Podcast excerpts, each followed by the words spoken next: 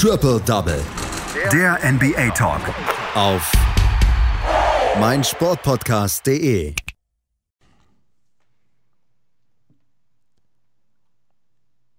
Die Los Angeles Lakers können, können im Stadtduell gegen die Clippers nicht gewinnen und müssen jetzt um den Einzug in, um den direkten Einzug in die Playoffs bangen. Die Brooklyn Nets verlieren zum vierten Mal hintereinander und die Indiana Pacers können jetzt wohl für das Play-In-Tournament planen. Das sind so ein bisschen die Hauptschlagzeilen aus der letzten Nacht. Auf jeden Fall die Schlagzeilen der Spiele, über die wir heute ein bisschen genauer sprechen, hier bei Triple Double auf meinsportpodcast.de und das mache ich heute mit Patrick Rebin. Hallo Patrick.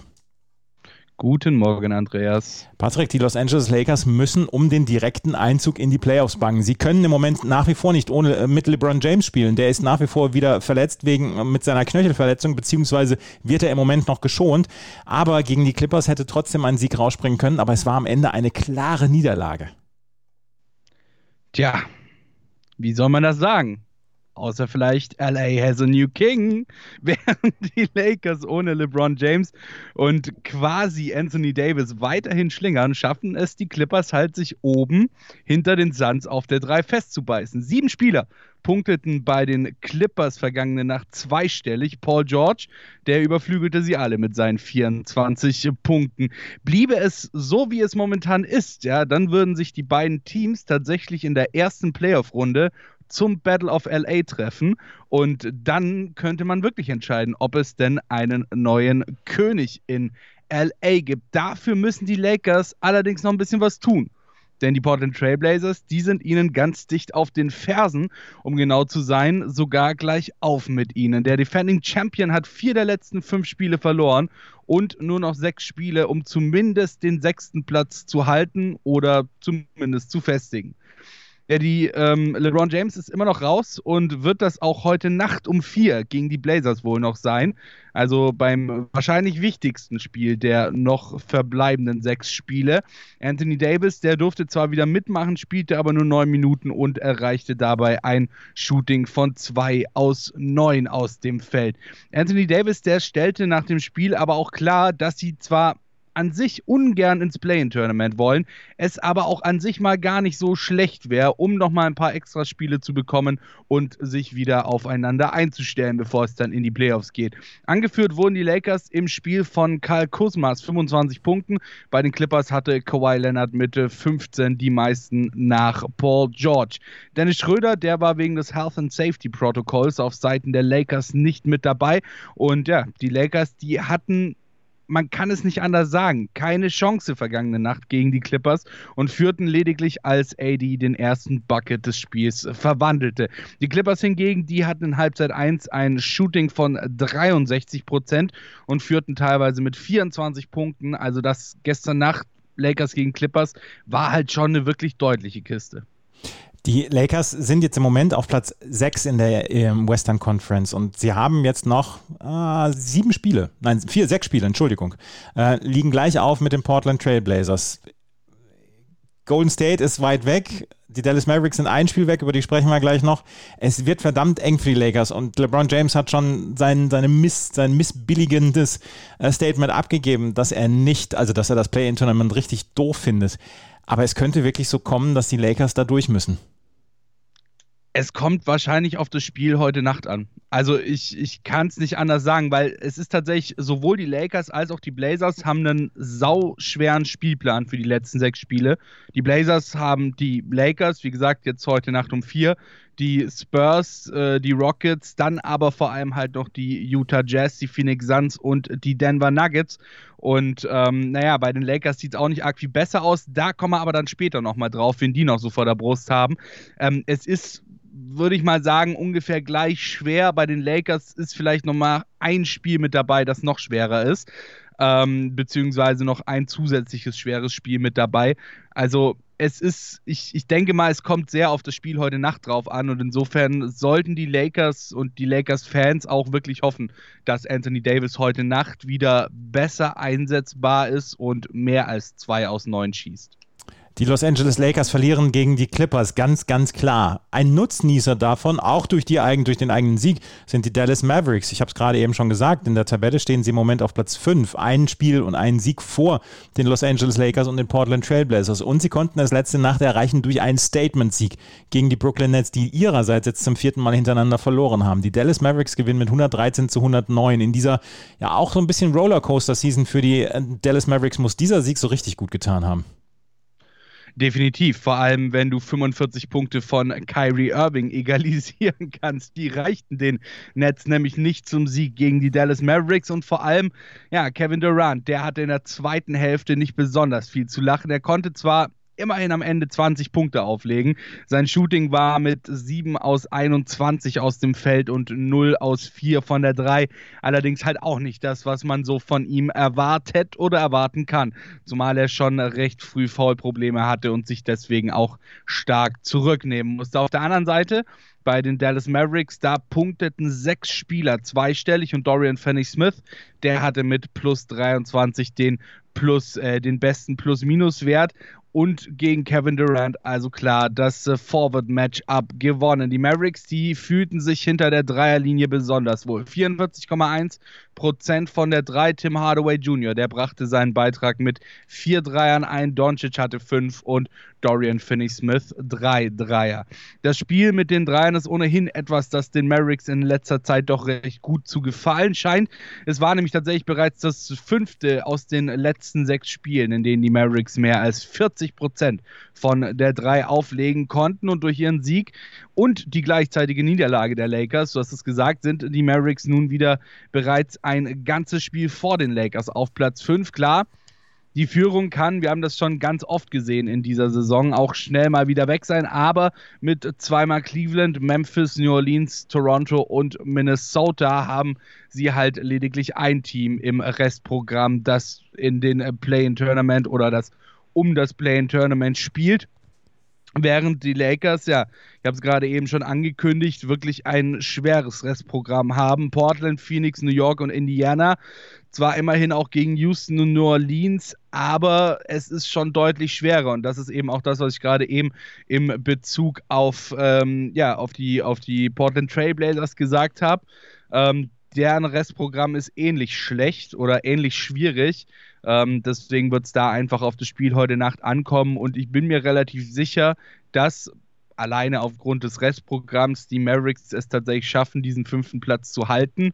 Und ähm, deswegen, ja, wie gesagt, bin ich vorhin so auf diesem Spiel heute Nacht zwischen den Blazers und den Lakers rumgeritten, weil, naja, die Restprogramme beider Teams sind wirklich schwer. Die Dallas Mavericks gewinnen also dieses Spiel und haben vielleicht dann auch so ein bisschen die Chance, jetzt sich ein bisschen abzusetzen dann von Portland bzw. Lakers, weil die nehmen sich ne, gegenseitig nächste, nächste Nacht ja auch den Sieg weg. Die Brooklyn Nets müssen wir uns um die Sorgen machen, ohne James Harden nach wie vor die vierte Niederlage in Folge. Ja, sie sollten gucken, dass sie zu den Playoffs fit sind. Also ähm, Richtung Playoffs sollten sie es mal geschafft haben, langsam ihre drei Stars an den Start zu bringen. Ähm, ansonsten vor allem, weil James Harden halt arguably der wichtigste der drei ist, weil man sieht ja, es funktioniert auch oder es hat auch nicht so gut funktioniert, als eben Kevin Durant nur dabei war und James Harden weiterhin raus war. Also ich will keine, ich, ich will keine Prognose treffen, weil es es ist einfach zu unkonstant, was die, was die Nets spielen ähm, in dieser Saison. Natürlich auch geschuldet ihren vielen Verletzungen, klar. Aber ähm, wir wissen halt einfach nicht, wie sie am Ende dann in den Playoffs auftreten werden. Wir wissen nicht, welche Spieler am Ende in den Playoffs dabei sein werden. Ich meine, wir haben es jetzt so oft gesehen, diese Saison bei den Nets, dass dann mal wieder ein Spieler dabei war und vier Spiele später wieder kaputt war. Ähm, also, ich weiß nicht, Kyrie Irving ist ja eigentlich der einzige der drei, der wirklich äh, konstant in dieser Saison Spiele gespielt hat.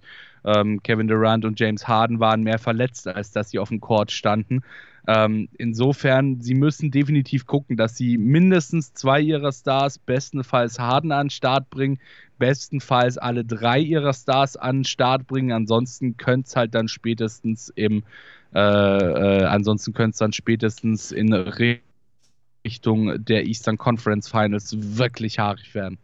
Die Brooklyn Nets verlieren also zum vierten Mal die Dallas Mavericks mit einem Statement-Sieg. Ein Statement-Sieg konnten auch die Indiana Pacers abliefern. 133 zu 126 gegen die seit Wochen bockstark aufspielenden Atlanta Hawks. Und die ähm, Indiana Pacers, deren Ziele sind ein bisschen niedriger angesetzt. Die wollen überhaupt erstmal in dieses Play-In-Tournament. Ja, und die Hawks können dank Caris LeVert nicht an ihren Sieg gegen die Suns von gestern anknüpfen. Wir hatten es ja gestern, oder du hattest es gestern bei der Aufnahme erwähnt, dass die ähm, Hawks wirklich da einen sehr, sehr starken Sieg gegen die äh, Phoenix Suns, gegen den immerhin Zweiten im Westen ähm, geschafft haben. In diesem Spiel war es allerdings Caris LeVert, der da so ein bisschen den Spielverderber für die Atlanta Hawks spielte. 31 Punkte, 9 alleine in den äh, letzten rund zwei Minuten des Spiels. Die Motivation dafür, ja, die hat er sich nach eigenen Angaben aus der Niederlage gegen die Kings gestern geholt, als ihnen gegen die schlechteste Defensive der Liga gerade einmal 93 Punkte gelangen und zu seinen 31 Punkten legte er dann auch mal eben noch 12 Assists zum Double-Double mit auf. Die Hawks na, die waren jedoch auch nicht ganz chancenlos. Vor allem gegen Ende des Spiels fingen sie sich wieder und hätten den Sieg der Pacers nochmal ernsthaft gefährden können, verwarfen dann allerdings wichtige Dreier und erlaubten es den Pacers so kurz vor Ende der Partie dann final wegzuziehen. Aber nicht nur Caris LeVert, auch All-Star Domantas Sabonis hatte einen starken Arm. Der Litauer legte 30 Punkte bei einer Quote von 12 aus 14 aus dem Feld auf. Und ähm, die Pacers hatten vier ihrer letzten fünf Spiele verloren. Das war unakzeptabel, auch für TJ McConnell, der das auch so nach dem Spiel sagte. Unakzeptabel, vor allem aber auch wegen der schon so oft erwähnten Tabellenlage im Osten. Mittlerweile sind die Pacers tatsächlich nur noch ein halbes Spiel vor den Washington Wizards auf Platz 9 und sollten eher schauen, dass sie sich im Play-in-Tournament weiter nach oben als nach unten orientieren. Das gestern Nacht war da für mit Sicherheit schon ein starker Anfang. Ähm, bei den Hawks sah es zumindest so aus, äh, was ihre Stars anging, dass sie sich eigentlich ganz wohl gefühlt haben. Ja? Äh, Trey Young 30 Punkte, Bogdan Bogdanovic 28 Punkte und John Collins, der steuerte 25 Punkte bei. Danach kam dann allerdings außer den 15 von Danilo Gallinari absolut gar nicht mehr viel. Bei den Pacers scorten insgesamt sechs Spieler zweistellig und Hawks Coach Nate McMillan, übrigens äh, selbst Packers Coach von 2016 bis 2020, bemängelte vor allem, dass sein Team sich hat in der Zone 70 zu 58 outscoren lassen, im dritten Viertel auf 18 zurückgefallen ist und halt über das gesamte Spiel eigentlich absolut keine Stops generieren könnte und naja, letzten Endes die äh, Pacers und Caris LeVert einfach hat machen lassen. Die Indiana Pacers gewinnen also dieses Spiel und im, in der aktuellen Tabelle stehen sie auf Platz 9 und jetzt können sie eigentlich für die, das Play-In-Tournament planen, weil sie sind jetzt vier Spiele vor den Chicago Bulls, die auf Platz 11 sind. Also das sollte eigentlich reichen in den letzten Spielen. Ein paar Spiele haben wir noch, die aus der letzten Nacht äh, oder die in der letzten Nacht passiert sind und die gibt es jetzt im Schnelldurchlauf. Die Chicago Bulls waren ihre quasi letzte Chance auf das Play-In-Tournament mit einem 120 zu 99 bei den Charlotte Hornets Nikola Vucevic mit 29 Punkten und 14 Rebounds der erfolgreichste Spieler für die Chicago Bulls. Die Washington Wizards gewinnen nach Overtime bei den Toronto Raptors mit 131 zu 129 und es ist eine alte Geschichte. Russell Westbrook natürlich wieder mit einem Triple-Double. 13 Punkte, 17 Rebounds, 17 Assists. Es ist der absolute Wahnsinn. Die Detroit Pistons gewinnen gegen die Memphis Grizzlies mit 111 zu 97. Corey Joseph mit 18 Punkten und 11 Assists erfolgreich für die, ähm, für die Pistons und die Golden State Warriors gewinnen mit 118 zu 97 gegen die Oklahoma City Thunder. Stephen Curry mal wieder mit 34 Punkten. Der erfolgreichste Punktesammler für Golden State. Das waren die Ergebnisse vom Donnerstag. Das war Patrick Krepin mit seiner Einschätzung und seinen Zusammenfassungen zu diesen Spielen. Danke, Patrick. Sehr gerne. Schatz, ich bin neu verliebt. Was? Da drüben. Das ist er. Aber das ist ein Auto. Ja, eben. Mit ihm habe ich alles richtig gemacht. Wunschauto einfach kaufen, verkaufen oder leasen. Bei Autoscout24. Alles richtig gemacht. Triple Double. Der NBA Talk. Auf meinsportpodcast.de. Schatz, ich bin neu verliebt. Was? Da drüben. Das ist er. Aber das ist ein Auto. Ja, eben. Mit ihm habe ich alles richtig gemacht. Wunschauto einfach kaufen, verkaufen oder leasen. Bei Autoscout24. Alles richtig gemacht.